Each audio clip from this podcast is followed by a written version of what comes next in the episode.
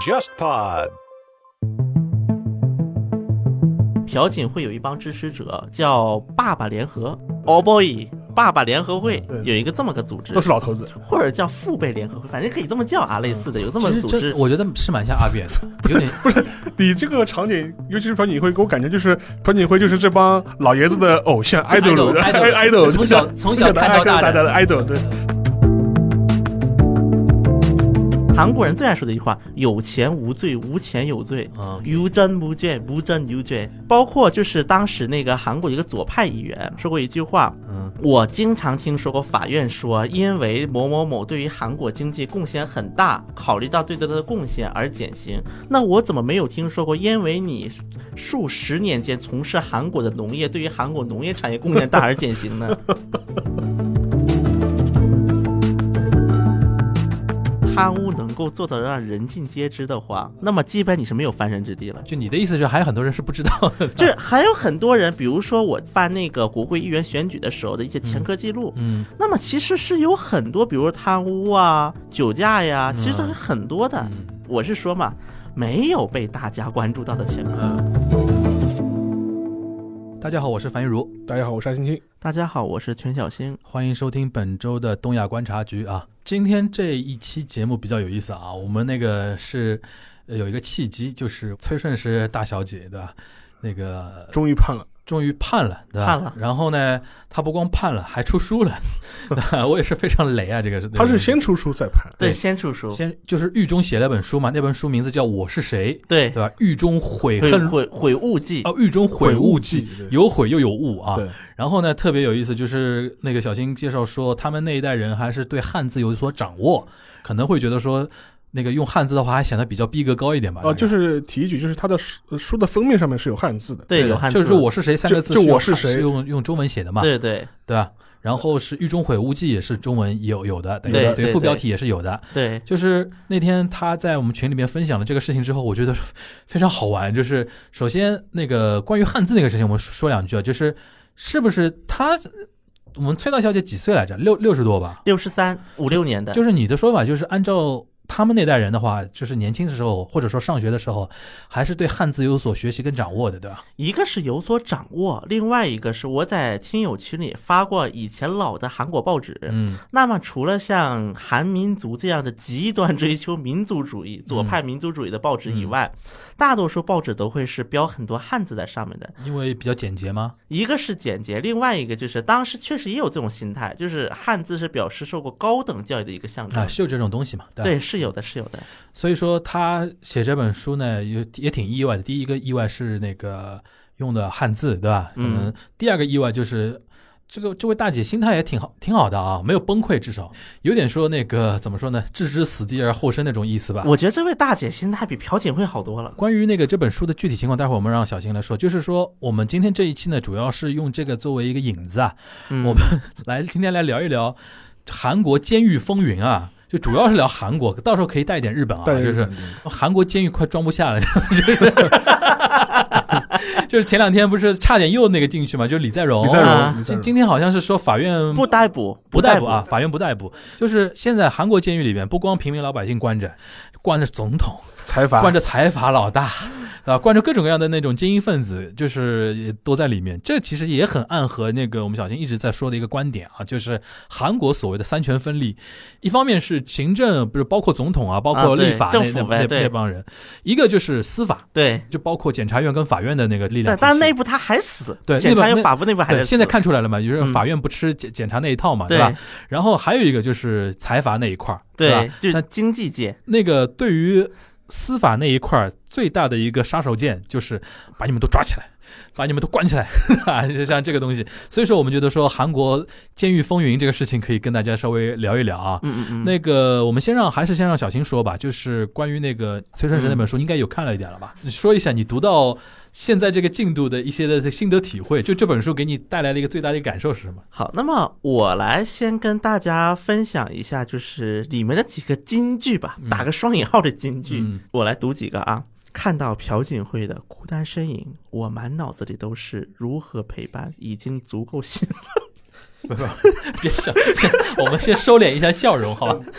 你你你现在念的都是他那个书里边的原句啊。对对，看到朴槿惠的什么孤单笑容，不是孤单身影。关渡孤单身影来。对，然后这前面是有一个背景交嗯代，说朴槿惠的那个父亲被暗杀，朴槿惠自己从青瓦台出来，有一个啊，就是描述一。九七几年那个事情，对吧？，对，之后我满脑子里都想着如何陪伴已经足够辛劳、命运足够艰难的他。从此，我抛弃了我的丈夫、孩子，甚至我的家人。那么，他就在这里讲一个故事，就是说，崔顺实的前夫叫郑允惠。嗯那么当时郑允惠是劝过那个崔顺实，嗯说不要跟朴槿惠走太近了。嗯，不要去沾政治，对吧？对，然后这文中就有这么一句话：我的丈夫曾劝过我多次，请求我离开朴槿惠的身边。除此以外，还有很多人要求我，甚至逼迫我、威胁我。但为了朴槿惠，我放弃了这一切，宁愿背负着作为一个邪教教主的女儿这样一个骂名，承受着不应当的委屈。那么，这是他讲他对朴槿惠的一个心态，我插一句，那他范氏那个女儿是前夫生的还是很后面生的？因为他后来没结婚呐，郑有拉嘛，他也姓郑啊，啊郑允惠、郑有拉。嗯，其实好像后来韩国这边说，就查出来的，说是郑允惠跟那个崔顺实离婚之后关系没那么差。嗯，这也就是说，其实，在二零一四年的时候，在韩国出现一个郑允惠风波。嗯当时就是韩国青瓦台就是有那个监察机构，有一个警察。嗯那么当时就是在就是接受调查的时候，其实那个警察说过一句话，就是跟检察院的检察官说的啊，说你知道吗？大韩民国最厉害的人可不是朴槿惠，崔顺实是第一名，郑允惠是第二名，朴槿惠只能排第三名。其实就是说，他们两个人虽然离婚了，但是还是高度绑定在一起的吧？对假离婚了，因为当时韩国人不知道崔顺实是谁，甚至我记得当时韩国《东亚日报》啊，也是个右派报纸了。嗯当时是对于这段话是有这么一个标题：一个小警察的荒唐讲义。嗯但是后来发现，原来这全是属实的。然后这个是崔顺实对于这段历史的一个描述。京剧京剧二来，好，金句二是，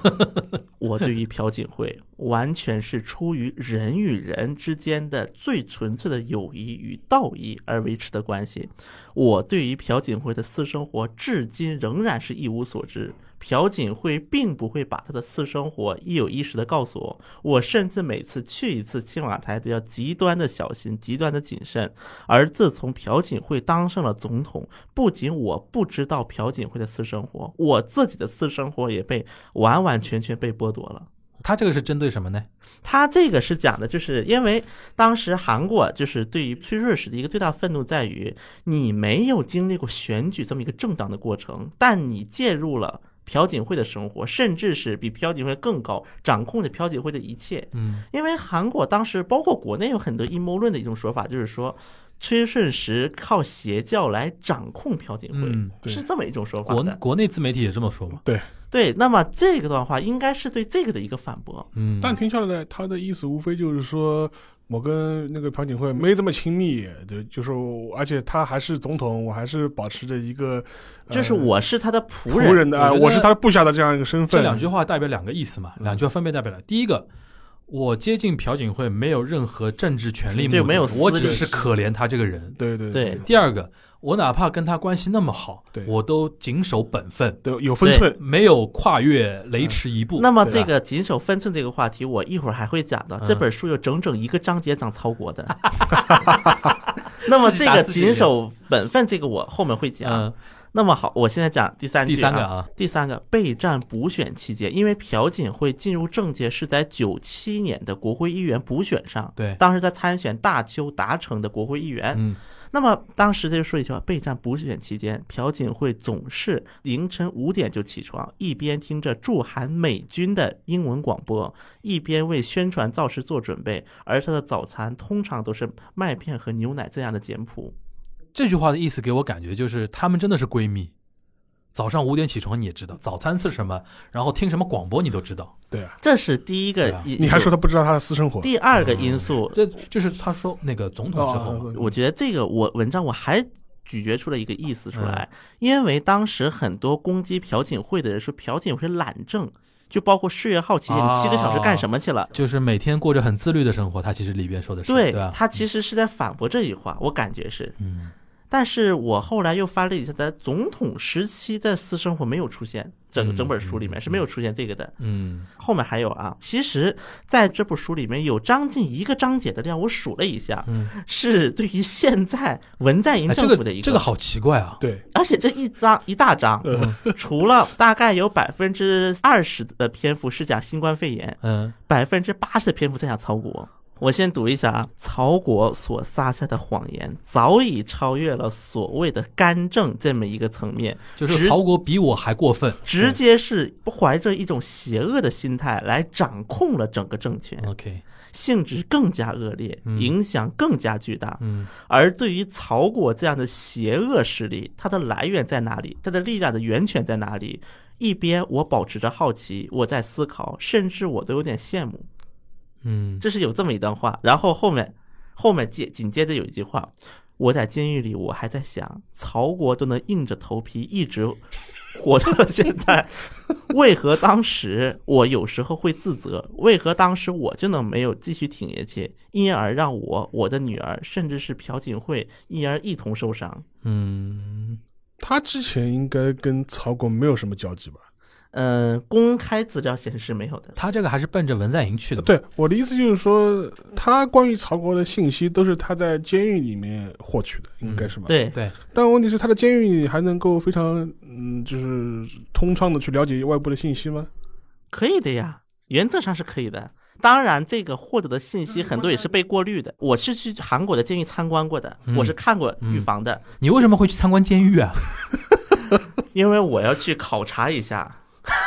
没我没没，就这为了那当那时是他们那种高官，比如说像前总统他关的监狱，跟一般人关的监狱会一样吗？是这样的，这个我要我来解释一下这个问题啊。啊嗯首先呢，在韩国监狱是分两种的，嗯一种叫卡姆，就是汉字的监狱。嗯，那么监狱它关押的主要是一些已经判决结束的人，定就是罪的定罪了，嗯已经完全被定罪的人，关的地方叫卡姆。嗯，那么如果你没有被定罪，关的是叫 g u c h i s o 看守所，看对，守所就是我们理解的拘留所。那么现在呢，我先从朴槿惠这个案例来讲啊，因为嗯像崔顺实马上就要搬了，因为他定罪了嘛，定罪了啊，三审已经定完了嗯，但朴槿惠没定。嗯救治所呢，在首尔周边大概有四个，因为韩国的政治中心毕竟还在首尔嘛，啊所以说，在这种高官呐、这种财阀一般官的话，还是在首尔周边那几个啊拘留所关的概率是最高的，最主要、最规模最大，而且最有代表性的，一般两个，一个叫首尔拘留所，一个叫东首尔拘留所。嗯其中，首尔拘留所就是其实设计的很像监狱一样，就是一个大园区这样的。东首尔拘留所是在一个检察院的地下，嗯，你去参观的是哪个？我是首尔拘留所。嗯那么拘留所它是有一个规则是这样的，就是因为你是没有定罪嘛，叫未决手，韩语叫做 m i g e r s u 嗯未决手这批人呢，他们原则上就是那个叫探监是有限嗯制的，但是有一个例外。律师可以不受限的探，嗯你可对以不受限的对见律师，因为你在救治所还牵涉到一个打官司的一个问题嘛，对你要是需要跟律师反复的沟通嘛。是，所以韩国是保障了这个权利的嗯。而且你跟律师见面的时候，第一个，所有的看守都会出门出去，呃，对，不回会避盯你，回避，而且不用玻璃防的，就是因为你一般探监是要有玻璃的嘛，对，嗯你跟律师探监是不用玻璃的，就在你只要在一个房间内就可以。嗯我插一句啊，待会儿那个小新继续介绍。就是我感觉啊，他会用一章来讲曹国。我觉得对于崔顺实来说，他可能还是想说，他可能最大的一个救济的一个可能性就是下一届总统对，右派人士上上来之后搞特赦，对，特赦朴槿惠再加特赦他，这可能是他唯一能早尽早出来的了，不然对他就是一关一辈子，可能就死在监狱都可都有可对，能十了。八年嘛，所以说他这这本书一方面是卖惨嘛，对，对吧？你们都误解我了，然后什么呢？第二个，他要凝聚右派的一个共识，共共识就是你们当年这样把朴槿惠这样搞下来，还这样来污蔑我。你看现在左派那帮人在搞的那个事情，当然你说曹国的事情，社会观瞻怎么样，可能自有公断啊。嗯，但是是作为右派，他不管啊，反正我先抓一个人，先搞了再说嘛，对对吧？我觉得他这本书有点这种含义吧。是，其实啊，包括在韩，我就我当时去那个救治所里面嗯参观的时候是这样的，其实救治所里面能看电视的，嗯，而且新闻节目是可以无限看的。就是他还能实时掌握一些外面的事情。一个是他可以实时掌握，另外一个他可以通过律师来掌握。对但是对于崔顺实这种人来讲，那么啊、你去雇一些大型律所的律师是不现实的，其实啊，为他什们么因为不会接收你这个单的，因为肯定必败呀。一是必败，第二个就对他寓所本身名誉也不太好，大概是，对啊所以说朴槿惠也好，崔顺实也好，为人的很多律师都是有右派倾向的律师，嗯包括当时在韩国传一个笑话，说怎么说呢？因为当时就是朴槿惠在那个宪法法院代理律师，都是一批奇葩，包括管那个宪法法院大法官就说你是不是民主党派来的间谍？人家律师直接这么说。在这么样的一个背景之下，那么崔顺实的律师也可以预见到的，也应该也是这么一类人。对，那么他通过这个律师能得到信息是什么信息呢？就是外面你看曹国一塌糊涂啊，我觉得这个首先是很大的一块儿啊。你觉得会有用吗？我是觉得，因为现在的右派的最大问题，韩国右派、嗯一盘散沙，包括现在右派内部黄教安都对不行啊于了。到底救不救朴槿惠这个问题是有争议的。哎，现在有点像零八年之后的中国台湾嘛。对，就是阿扁刚刚下去，就是民进党一败涂地的那个时候嘛，对对吧？就到底跟朴槿惠切不切割？但是有一个问题在哪里呢？其实崔顺实忽略了一个问题，嗯，救不救崔顺实是基本不会成为一个政治热点的。嗯，我觉得对他来说，他应该也考虑到一个，所以说一定要绑定朴槿惠。对，因为如果哪一天，比如说很有可能啊，右翼总统哪怕上来之后啊，嗯他选择特赦朴槿朴槿惠惠，不选择特赦你崔顺实，很有可能的，对吧？这他可能他要避免这个因东西为出现现在亲朴的一个政治逻辑嗯是，因为崔顺实带坏了朴槿惠。对对这对是对对对对，这是这么样的一个政治逻辑之下，而且我可以说一个非常让我印象深刻的事情。嗯当时就是在那个现在叫未来统合党了啊对未，来统合新党任的那个党鞭嗯去见文在寅的时候，据说就是当时被受到了一些那个亲朴人的攻击，说你为什么在总统面前不提朴槿惠？嗯然后就牵出来了一段往事，就是说黄教安在会面文在寅的时候，黄教安当面质问文在寅说能不能把朴那个朴槿惠赦免出来，嗯嗯就是这个是黄教安方面的说法啊，嗯就是文在寅当场拒绝。嗯那么黄教安为什么选择在这个时候把这句话给放出来？一方面是为了就是亲拉亲朴的一个选票，这是一方面了；另外一个也是攻击现在的党鞭，嗯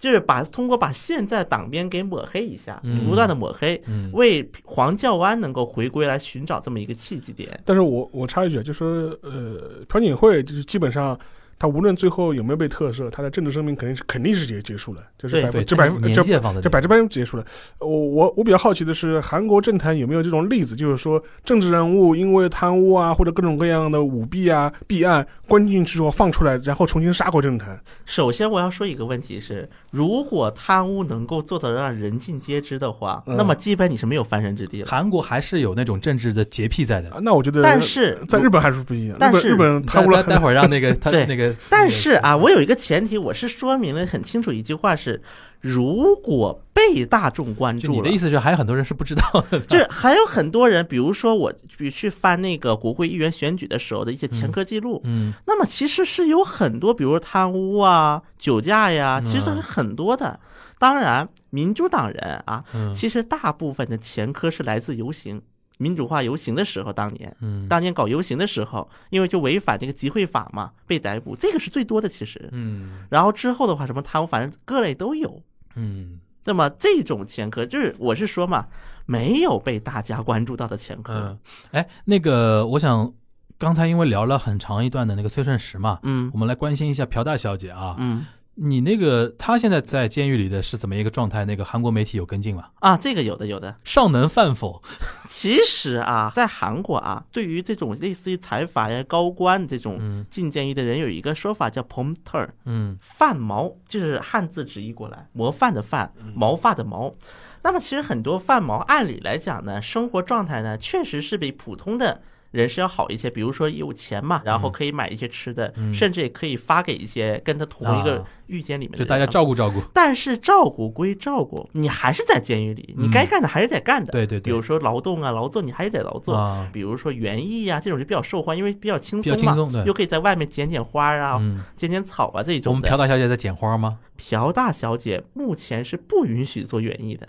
因为在韩国的这个救治所里面是没有劳动的，嗯，是你要成为已经判决的就人，就等他判了之后才有这个资就格有的开始就开始要做这些。进了嗯监狱之后，那么在救治所里面，其实朴大小姐，据传说她的状态是十分不好的，一直是，嗯，包括她之前不是保外就医了一次嘛，对，她其实状态是不好的，整个人，嗯包括这一点呢，其实我也特别佩服李在镕。嗯，据说李在镕在救治所里面饭吃得特别 香。状态特别好，还是因为什么罪名啊？当时当时就是被那个闺蜜干政这个事情被卷进去了嘛，哦，对对对，说他也是那个受牵连了那个金主嘛，对对对吧对，就是吃得下，睡得着，睡得对着，，睡得很 香，就状态特别好，而且呢，就是跟周边的一些狱友 啊、跟看守啊，也都特别打招呼很奇怪他这种关的话是一个人一间关还是几个人一间？啊、这种的话，一般是看罪母，像朴大小姐是肯定一个人管的，对，但是当时据说李在镕是好几个 人，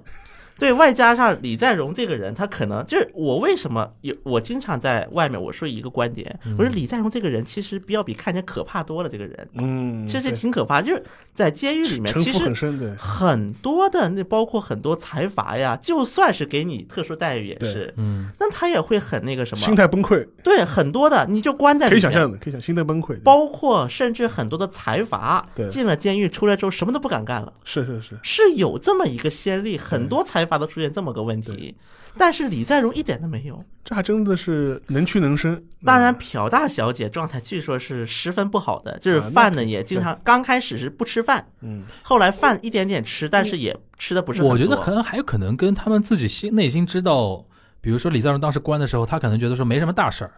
对有没有这种可能？嗯，但是不我觉这得嗯可能还还不一样，因为因为朴的话，他从小就真的就是当做公主来养。对，没经历是过挫折嘛，他最大挫折就是说他老爸被人干掉的，对，但是不管怎么样，他就他的成长经历就是被当被当做公主来养的。但是不要忘了呀，朴大小姐从青瓦台出来的时候，全斗焕是给了她一笔大钱的那。肯定的，当时的那笔钱是能够在首尔的江南买七套房子的钱，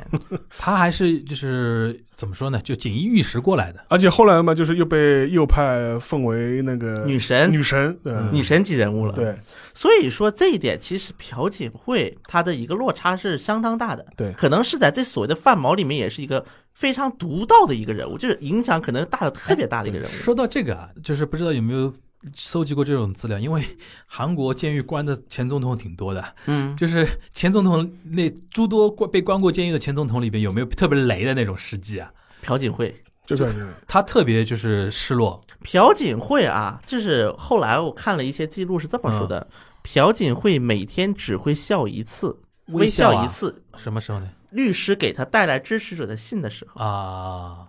唯一得到温暖。然后呢，有时候据说有的信朴槿惠还回的，我不知道大家后来看不看一个新闻啊，大概是四月份的时候，嗯朴槿惠是写过一封信的，嗯，在选举之前， 对，说大家都要团结到在未来统合党大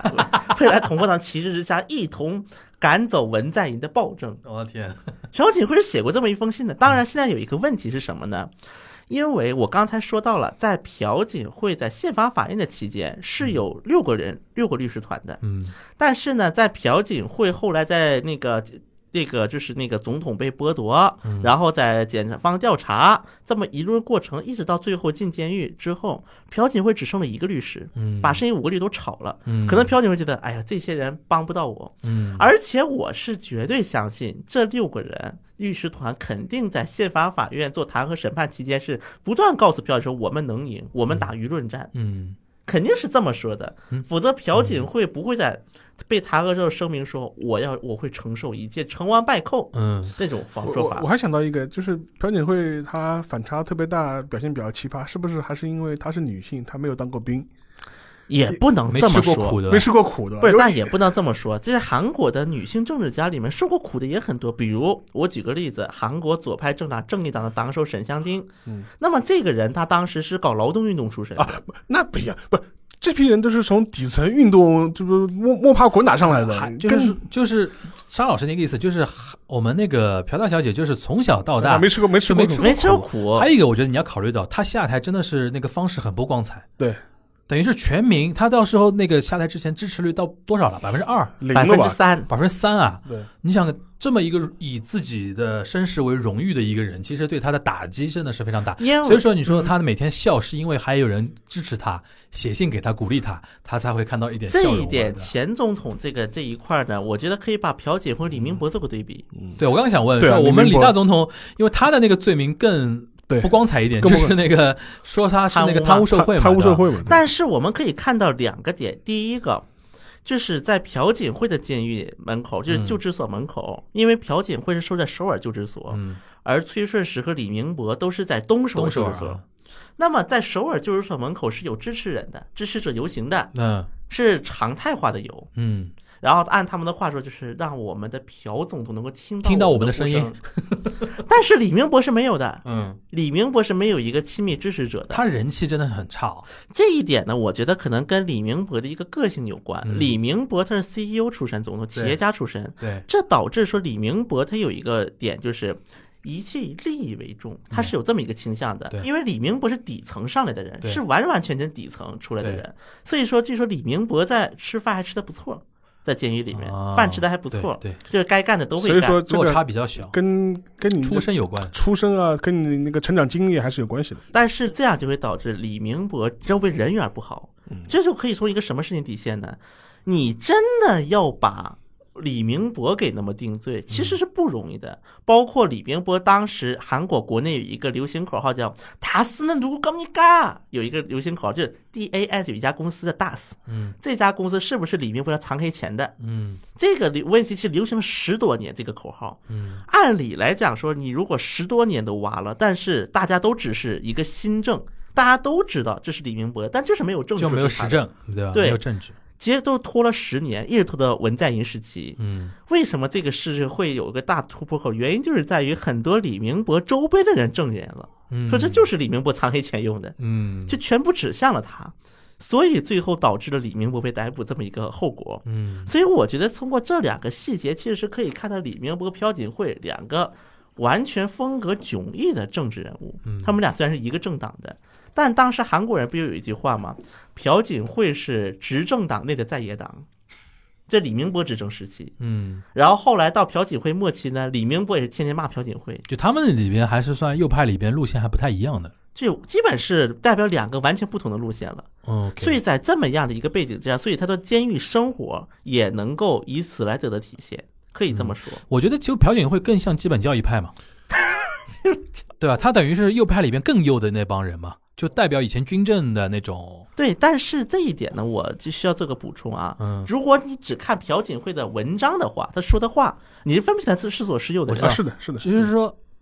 像李明博这批这批人，他可能那个右的更正宗一点，就应是该这么务讲。实右派，呃，意识形态的东西相对弱一点。也不是，就是他更多是基于自己的经历也好，或者自己的这种职业背景也好，他更类似于那种就是经济自由主义的这对对对这批经济右派嘛，经济右派。然后，但是像朴槿惠这种的话意，识形态右派 了，就是。他的左右对他来说更多是一种家族的一种基因。就支持者，我就举一个最最最简单的一个例子来讲啊，朴槿惠有一帮支持者叫“爸爸联合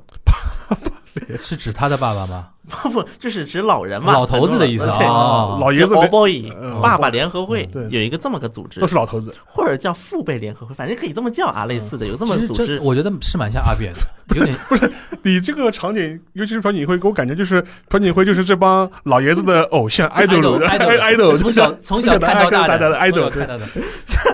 而且而且他你看，人家的爸爸都死了嘛死了对，就更心疼这么一个小公主了对嘛对对对对，这对吧爸爸联合会对有一哎个这个有效道果理的，对这个对就是在朴槿惠初期有一段时间不是比较侵华嘛，对一段时间。对那么当时的爸爸联合会这些人是做过一个动作的，嗯把韩国国旗跟中国国旗摆在面前，嗯然后爸爸联合会的会长、副会长带头磕头。 这个好那玩，么你说这个叫是意识形态的右派吗？就他意识纯形态粹右派能做出这种他事儿纯吗？粹喜欢朴槿惠。对，就是朴槿惠说什么就是我的政见。就是 idol 嘛，就是就是 idol 嘛，其实真的很像阿对扁，对，对啊，台湾之子嘛，对对对对对对吧？对这对吧有这点像是那种嘛啊嗯初期，然后包括呢，就是因为按理来讲，很多右派他会比较关注一些敏感的话题啊， OK，比较偏敏感的话题，但是人家爸爸联合们是很厉害的，啊，你这么一说，我豁然开朗了。就是就说朴槿惠这个人太特殊了太，特殊了。嗯哎这朴槿惠你不能那个意识形态来其实区分它你，像你像爸爸联合会这种人，在嗯朴槿惠进入政坛之前，他们就存在吗？这个在韩国啊，政治人物当中有两个最大的粉丝俱乐部，嗯就这两个粉丝俱乐部可以说影响了韩国的政治进程。嗯，一个是卢武铉的俱乐部嗯，当时就是这些人在互联网上不断的活动，对让卢武铉从一个非主流上升为总统嗯，啊是有这么一个过程的。韩粉，有有这是有粉最圈啊早有的粉圈亲的韩粉，韩粉，卢粉对对，卢粉最早的卢粉亲卢嗯就是从这个势力当中派生过来的。 OK 那么还有一个叫帕克萨姆，按私募朴槿惠的联对合，朴思思木，，朴思木，对，叫朴思木，这个是在他进入政坛之啊之前就就有，有的。就是他们等于是千呼万唤始出来，就你终于进入到政坛那个意思了吗？对，然后呢，这个、啊而且朴四木内部后来也发生了分裂，那么这当然这个也是就是利益关系啊等等一切的问题，嗯导致于说朴四木分出来一拨人成立了爸爸联合啊。后来我这个太神奇了，这个东这西个最大的笑话还在后面呢。嗯后来到朴槿惠弹劾时期啊，嗯弹劾时期，朴思木办了一个党叫新世界党，然后办了个新世界党呢，新世界党内部再分裂，出现了一个大韩爱国党，然后大韩爱国党跟朴思木见着就要打架，虽然都是喊亲朴的，不过呢，你前前面讲朴槿惠这个例子呢，其实嗯，在日本也有，就是最最典型的就是田中角荣，对，因为田中角荣他那个七七年、七六年那个洛克希德马丁丑闻案爆发之你后，想说田中真纪子的，不是，就是他也是这样子的，就是说嗯他后来丑闻就是东窗事发，他其实是退出了自民党，对，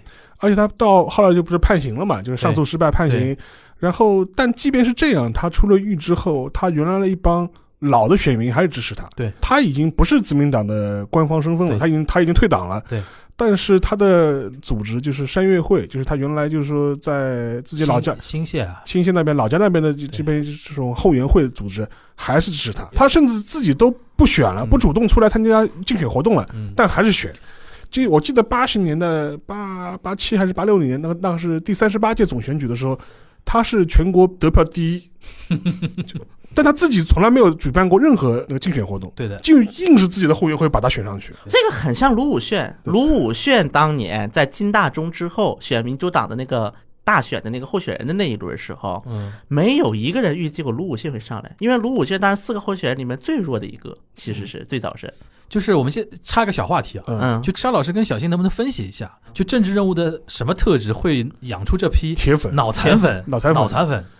田中角荣的话，他很大的理由就是说，他当年就是说在台上的时候就非常注重那个经营选区嘛，嗯然后他还有一个原因嘛，因为他是从底层一点点上来的，你小学没毕业， 对泥腿子总理嘛，对然后他在东京当呃当议员的时候，他会做些什么事情呢？他会组织，他会自花自己的钱嗯组织自己老家乡的老乡的选民来东京旅游，啊，这开个眼在界韩国原则上是违法的，开开眼界这是个吧事情。但他当然不是以旅游的名义的，他的说法是来说我选区的选民要来见我呀，陈情啊，他就是那个选民服务嘛。但是在韩国的选举法是，你这个你出了钱就是违法，不我出自己钱出自己钱不行吧？韩不国行不行。啊，这等于对贿赂选民，贿赂买票。对，在日本的话，七六七十年代还没到这种这程程度度了嗯了，，这是很正常的事情，而且实际上还有一个好处嘛，就是他在选举期间就是大量的给他那家乡做各种各样基建嘛，投钱砸钱。对对对对，然后上至当时管他叫那个工程议员嘛，就是嗯田中土方议员，就是 就就就是这种事情做了很多嘛，所以说他当地的人就会觉得，哎，不，我不管他是不是贪污，收收了多少亿亿元，我不管他，但他至少的确是为我们家乡做了事了，对就是我就有要支持他，而且还有一点就是，对于新泻县这个地方来说，名人很少嘛，对我好不容易出了他这们么有点那种荣誉感嘛，就好跟像中青道就啊，就韩跟国你说，的。就跟你说那个阿扁也是嘛，对台南那种对穷对地方，对对吧？对对不是，这跟韩国一样，潘基文是中青道之光啊。对对对对 对对对，就是不管你怎么 样，首先要小地方出来，然后底层出来，对然后对家乡是各种好。对，那卢武铉呢？卢武铉他的魅力体现在哪里呢？那么我来谈一下卢武铉啊。首先，第一个卢武铉高中毕业嗯，是商高 一，而且是非主流。 从他高中毕业一直到他当总统，嗯，他从来不是主流势力过那。你觉得这种是反而激发了一些人是，而且我们得看一个时间点，零二年那个时候是嗯零二、年是什么时候？韩国的互联网是社交网站，什么赛我呀这种网开始出现大范围普及的一个年代。嗯那么在这么的一个年代，信息传输速度越来越快的一个背景之下，可以说是许多被卢武铉激发同情的人。而且我们还得看一个问题，卢武铉，你别看他非常，他很刚的，他的一些政治立场，比如说。当时卢武铉是最早是金泳三吸引过来的人，是金泳三的人。嗯那么后来金泳三为了获得政治势力，跟金大中抗衡嘛，所以跟卢泰愚叫三党合并，嗯就卢泰愚的党、嗯对金泳三的对对党对对嗯和金钟弼的党对合并的时候，卢武铉是唯一一个跳出来反对的。而且当时有一个画面，后来就是在那个什么韩国出过一部电影叫《我是卢武铉》，嗯这部电影里面是有这么一个环节的，是卢武铉跳到那个议员席上去喊说：“我们如果有这个不同的意见，是需要讨论，而不是这么强制的推上去。”是有这么一段的，所以那个首先那一段让第一次当上议员的卢武铉火了。嗯，变成明星了嘛变？成明星了。对那么我们还要回说的一点，刚才就是那个沙老师是说，就是田中角荣在新泻的一个情况嘛。对啊，那么韩国是很奇怪的，不是说你为我们地方干了多少事儿我就选你，而是因为你在政界力有了能量之后，那么你就能为我们地方干更多事儿了。韩国是这么一种循环，嗯而且在韩国有一点不太一样的是，韩国的话是各个党在各个选区都有一个委员会，比如说共同民主党首尔中区委员会是有这么个委员会，挡不了，对地方党部选区对对地方党部的头是谁，基本上在国会议员选举的时候是占有一个比较有利的地位那的。那啊那差不是多，对对差不多对，，所以说，但是有一点不一样，就是韩国是你得先厉害，你得先成为一个有能力的人物，或者是有受瞩目的人物，嗯然后你才在跟其他议员斗的时候，更多的资本把你的、你们这个选区的预算拉到你手里来。嗯还是实力主义。那个沙老师刚才有提到一点，就是日本有过那种就丑闻入狱啊，嗯，出来之后还能照样那个的，你是是包你的认知中是包括田中角荣这种吗对，田主任就是一个嘛。当然，他后面虽然重新选上了议员，但他政治上面其实已经没什么声音了嘛，呃再加再加上生病啊什么的，生病啊，什么的。但是其实像日本政客有这种贪污受贿的这种经济上的问题，然后重新再回来，其实还蛮多的吧。就就是比如说像那个石原清美算吗？算对吧、算因为他是等于秘书，好像出秘点。书秘书处日本最多的就是那种政治现金有问题嘛，呃，就是还有一个其实很早了，就是比如说在那个就是佐藤荣作还在当那个议员的时候，就是啊在那个吉田茂时代的时候，嗯当时就有过所五谓十的年代嘛，五十年代就有过所谓的造船丑闻嘛，就是属嗯于、呃反正就是造船企业塞钱嘛，受啊但是贿受贿，社会，但是他但是他做都塞了，既塞给了当时的吉田茂，也塞给了那个佐藤荣作，就嗯是这帮自民党的，就是呃当当时还不叫自民党了，啊就两当头下注嘛，两边下周这批人都塞了嘛，所以当时后来这个事情爆发的时候，当时吉田茂等于是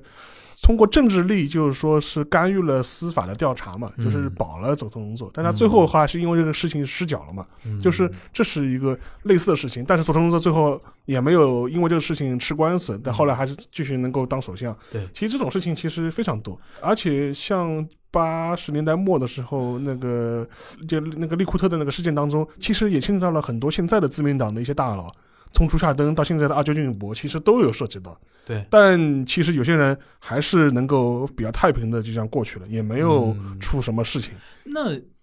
真正的好像，因为那个实在，我们这次在聊这次选题的时候啊，嗯，我就有一个感觉，韩国因为太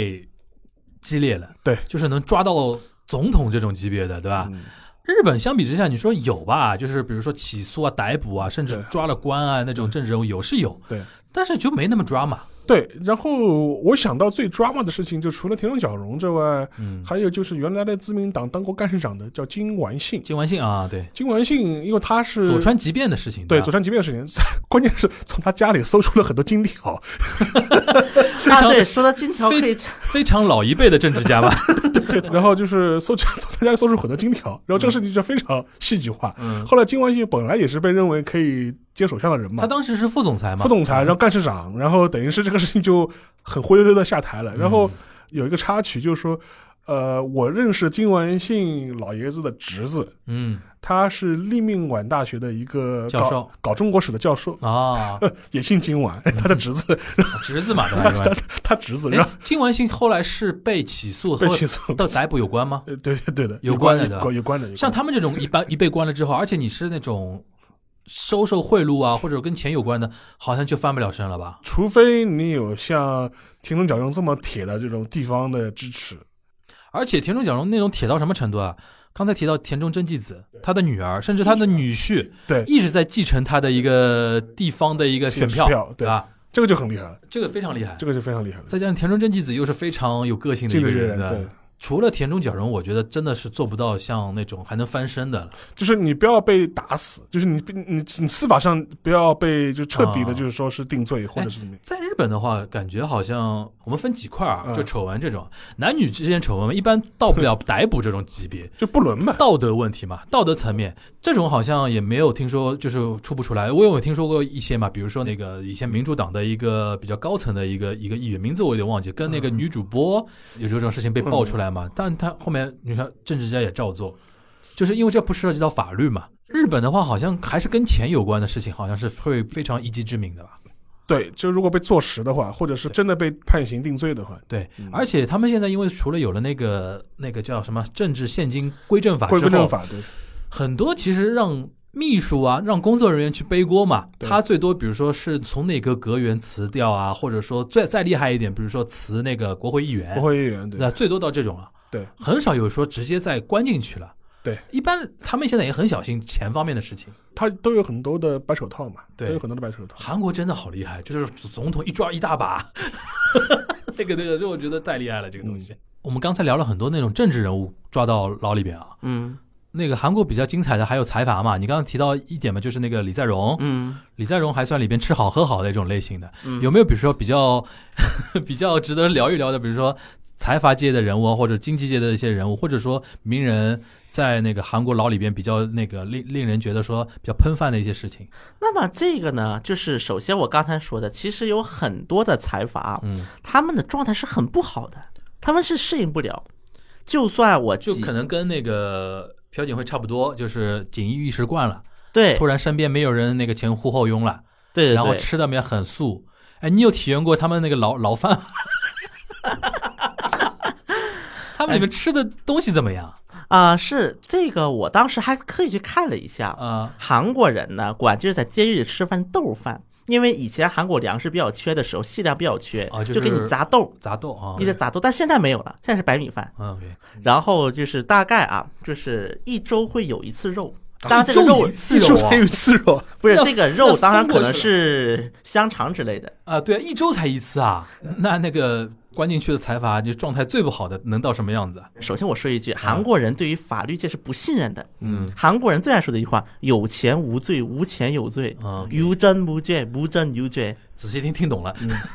包括就是当时那个韩国一个左派议员嗯对那个首尔高等法院的院长说过一句话，嗯，我经常听说过法院说，因为某某某对于韩国经济贡献很大，考虑到对他的贡献而减刑。那我怎么没有听说过，因为你数十年间从事韩国的农业，对于韩国农业产业贡献大而减刑 呢？包括在李明博时期，韩国出现过为了一个人而搞特赦，嗯，当时这个一个人是李健熙，三星的前任老板是。三星对，而且这什么时候呢？要申办平昌冬奥冬奥会会的期事间，因为三星是赞助商，最大的赞助商，而 且是最大赞助商之一。所以说这是他们的根本性的一个问你题。看着办，对所以说，我觉得李在镕在里边真的有的时候，我觉得是有点底气的。有恃无恐，你能把我怎么样？对，你能把我怎哎就么是样？我只要不要犯那种致命性的嗯致那命种性错的误，会错误把你对抓到致命性的那种嗯呃证据，对因为你也要比如说那么投鼠忌器嘛，对对吧？你把我像三星未来太子给搞到要关在里面关死了，我们未来怎么三星很多事情，比如说给你穿小鞋，对，对吧，都有可能的都有可能这个事情。然后包括这一点啊，包括在韩国还有一种情况，就是很多监狱的那种就是看守们嗯，不太敢对于这些财阀们过于啊 对呀、你外面还要混的呀，对吧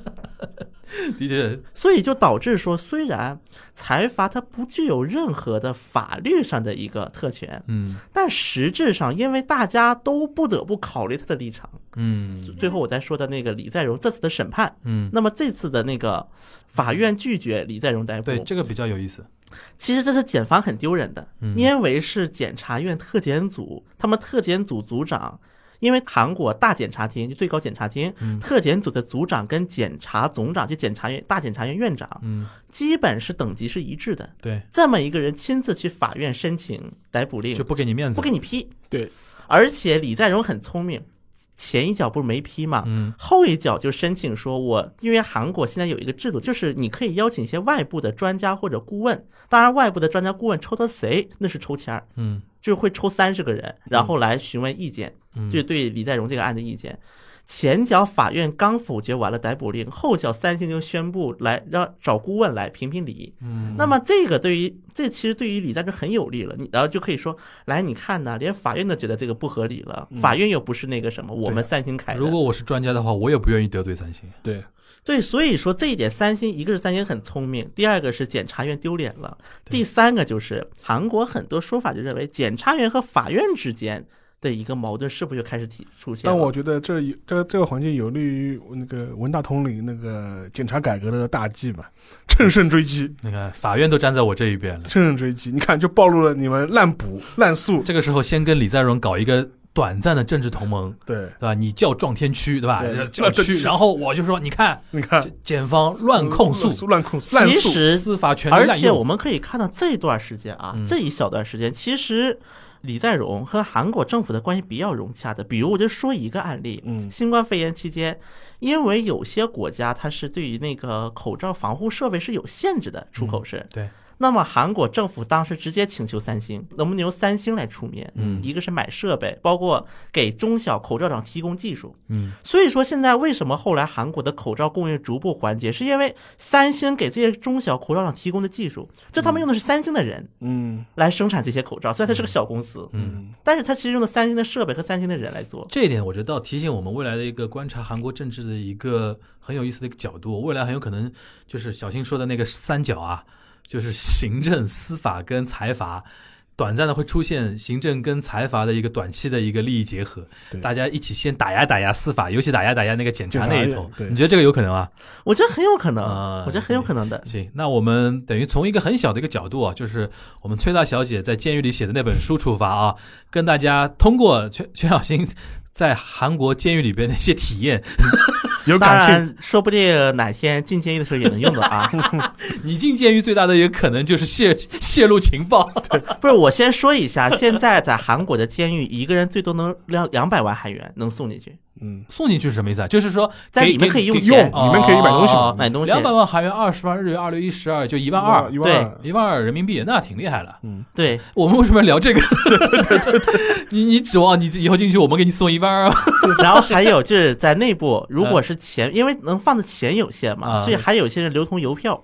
流通哦啊一千九百六十韩嗯元面额的邮票，邮票当钱用。啊，这个倒蛮有意思的啊。反正就是今天这一期，其实本来出发点是一个很小的，但聊着聊着，反正一一聊韩国，总归会往大了走啊，因为对它任何方方面面嘛，都是一个政争的一个结构，对吧？对左右的一个政治的一个博弈的一个大的一个结构，但是多多少少也给我们普及了一些比较有意思的一些知识啊，而且从这些事情也看出了很多那种。那个在台面上的一些光鲜亮丽的一些人物、啊，真的到了一个身陷囹圄的时候的那种真实状态，对吧？当然，希望大家用不上这些知识嗯啊。对，但是我觉得早点知道一下，然后已经 万一碰到自己的情况下，我们要向李在镕学习，对，吃得下睡得着，处惊不乱，对吧？不要老是像那个朴大小姐一样，每天只是微笑这么一 次，对吧？对吧？因为可能对她来说是人生最大，但但是她人生也看到头了嘛。对。但对于很多其他人来说的话，真的我觉得还但不一定、就是。李在镕的人生还很长，李在镕才多大呀？对、 52啊，岁但是你看他心态好呀。对，但是不管怎么说吧，今天这一期主要是还是跟大家稍微聊了一下，科普了一下韩国的一些社会的一些现实的。越听我觉得说。蛮 drama 的，对吧？就是日本超无聊，我现在超无越聊聊，每次越聊越觉得说日本真的 这这超无聊的啊，这个事情。好啊，接下来进入我们本周的一个 Q&A 的环节，好吧？好，听友黄玲同学啊，向那个沙老师提问。嗯，日本原来设想的旅游经济和奥运经济受到较大影响，目前企业有没有自发开创一些新的业态来自救？对中国最近的一些，比如说呃经济自自救的一些现象，日本主流媒体有没有关注到？谢谢。呃，因为我们都知道日本从七八年前嘛，就喊出那个旅游立国嘛，嗯，观光立国的，观光立国，而且它相关的一些呃政府机构，就比如说交通省的观光厅啊，也是投入了很大的一些呃心力吧。因为我之前嗯，因为工作的关系，也跟他们有过一些直接的接触。就嗯当时是日本的呃一个地方政府，就茨城县政府嗯，当时是要咨询一些相关的一些进入中国旅游市场的建议。茨城县吗？对，伊巴拉吉伊巴拉克是一个日本倒数的一个就是日旅游本县日本四十七个都道府县魅力值排名倒数的， 对对对，大概跟大概跟群马有一拼。对，跟群马我觉得茨城好像一说茨城，我就想起来那个春秋那个春秋啊，航他班现在就对啊春秋旅游嘛，便宜嘛，因为他们当时就是找我们聊这个事情的时候，是在二零一零年，嗯，就是在那个开放中国个人自由嗯行去日本之前，那很早了，很早，二零一零年嘛。嗯，当时是茨城机场正好是从自卫队机场转成了民用机场，对，对对，所以说当时他们觉得要开放一些廉价航空 LCC 嘛，LCC 嗯航线，所以那个时候我们也是一就一步步看着，就是说是日本人成为成为了中国人最爱去的旅游目的地嗯之一吧。一步步成为咱们的后花园了。对对对对对，所以说就是基本上你现在去日本的话，尤其最近几年，基本上中国游客确实是占了相当大的比例嘛，嗯，而且就是说也是靠着中国游客的这个猛增，嗯也让日本的旅游立国、观光立国这个目标有可能能够能够实现。对，，没有中国游客的话，他肯定实现不了。所以说像现在的话，的确是对日本的呃旅游行业企业相关打击非常大。嗯呃，但是我看到了它一些相相关的一些救助政策吧，就基本上是日本的一些银行嗯在日本政府的鼓励和号召下面，就会提供一些低息或者是甚至近乎无息的这种贷款贷款，然后帮助他们那个渡过难关嘛。嗯然后另外一点嘛，就是说，因为我们都知道最近日本那个国内的那个紧急事态解除了嘛，嗯然后在国内旅游这一块是不是能够重新有所弥补或者对有所振作？对但这个事情我觉得怎么说呢？就说是政府的救助。呃，最好的情况也无非不让你饿死，不饿让你死，倒闭不让你饿死对，或者不让你淹死，对就是把你这个下巴还拖在水上面上面，对对对对但也就只最能多只能做到让只你能更做这，只能只能做到这样的，就只能让你苟着了。就是对真正要整个还是要靠行业市场恢复了。是呃行业的好转，就必须是疫情有大的变化。对，呃，因为我还看到一些说法，就比如说呃最近吧，小吃百合子它有一个关于东京奥运的一个公开的一个呃一个评论嘛，意思说呃如果那个国际旅游嗯、限制不开放。不取消的话，嗯东京奥运会基本上是不可能就是正常举行的。嗯对，所以说你这是一个大背景嘛，所以说这是一个基本的情况。至于它对中国国内一些新的有呃业态或者是疫情之后恢复的情况，确实有一些报道。而且的话，就是说它可能会聚焦于中国的一些，就比如说新兴的一些呃行业业态，就比如说因为疫情之内的一些物流业的发展啊，或者是那个网络经济啊，是就是网上网上购物啊，但这一块其实是这两年日本媒体一直是关注的。嗯，就其实你看一些 NHK 啊，或者是日本主要媒我觉体得的，从一八年开始。对它基本上都是在都是在关注日本呃中国的电子商务有。一个指标，就是一八年开始，日本主流媒体大量关注深圳了。对，我以前啊有一个朋友，他是深圳人，嗯，他最最气的一件事情就是跟日本人说是新深鲜深圳这个地方他不知知道道，吧然后只能说在香港边啊边上，啊 他气死了，你知道吗？我一个深圳人那么有自豪感的，在日本人面前，日本人只知道三个城市嘛，Peking、上海、Hong Kong，而且深圳 GDP 已经超过香港了已嘛，经超过了，已经超过了。所以说大致的情况就是这样吧。行啊，反正感觉就是路漫漫其修远兮。对这个东西，而且是高度捆绑于疫情的一个发发展展的对吧？对那对他现在也是逐步逐步在开放之前锁掉的那些国家嘛它，现在是开放了四个国家，对就是澳大利亚、新西兰、对泰国对、越南吧。对。因为那个中日韩这里边要提到了，互相之间什么时候解禁这个事情，也是一个非常复杂的一个事情。对对，对但是但是但是中国中国的朋友和韩国的朋友也可以就是心平一点，那种嗯就是你看首批名单连连美国也没有，爸爸都不不不都没有不不都没在里面。 因为爸爸实在疫情太猛了。实在不敢放啊。那我们那个这一这一个问题就回答到这边啊。那我们下周再见，大家拜拜，拜拜拜拜。 같은 머릿속 언제까지 나를 버릴 거야 오케이 오케이 오케이 괜찮다 말했죠 내게 안 괜찮아도 거짓말이라도 오케이 오케이 오케이 괜찮다 말했죠 내게 I love the way you lie I love the way you lie Okay okay okay